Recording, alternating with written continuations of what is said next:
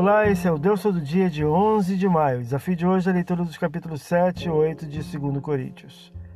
No capítulo 7, o apóstolo expressa alegria pelos irmãos da igreja, versículos 1 a 4, e pela chegada providencial de Tito, versículos 5 a 16. No capítulo 8, revela gratidão pela liberalidade mostrada pelas ofertas generosas dadas pelos da igreja da Macedônia, versículos 1 a 15 explica a missão de Tito em meio a eles, versículos 16 a 24. Esse é o Deus todo dia. Boa leitura que você possa ouvir Deus falar através da sua palavra. Agora segue a mensagem de pensamento do dia do pastor Heber Jamil. Até a próxima.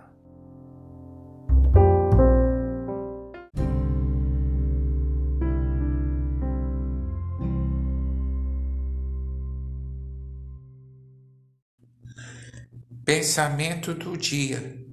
O dinheiro é necessário, mas não deve se tornar um Deus. O dinheiro deve ser um servo e nunca um senhor. Ele é um meio e não um fim.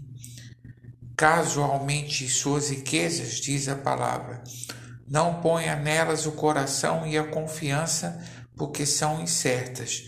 Pastor Heber Jamil, que Deus te abençoe.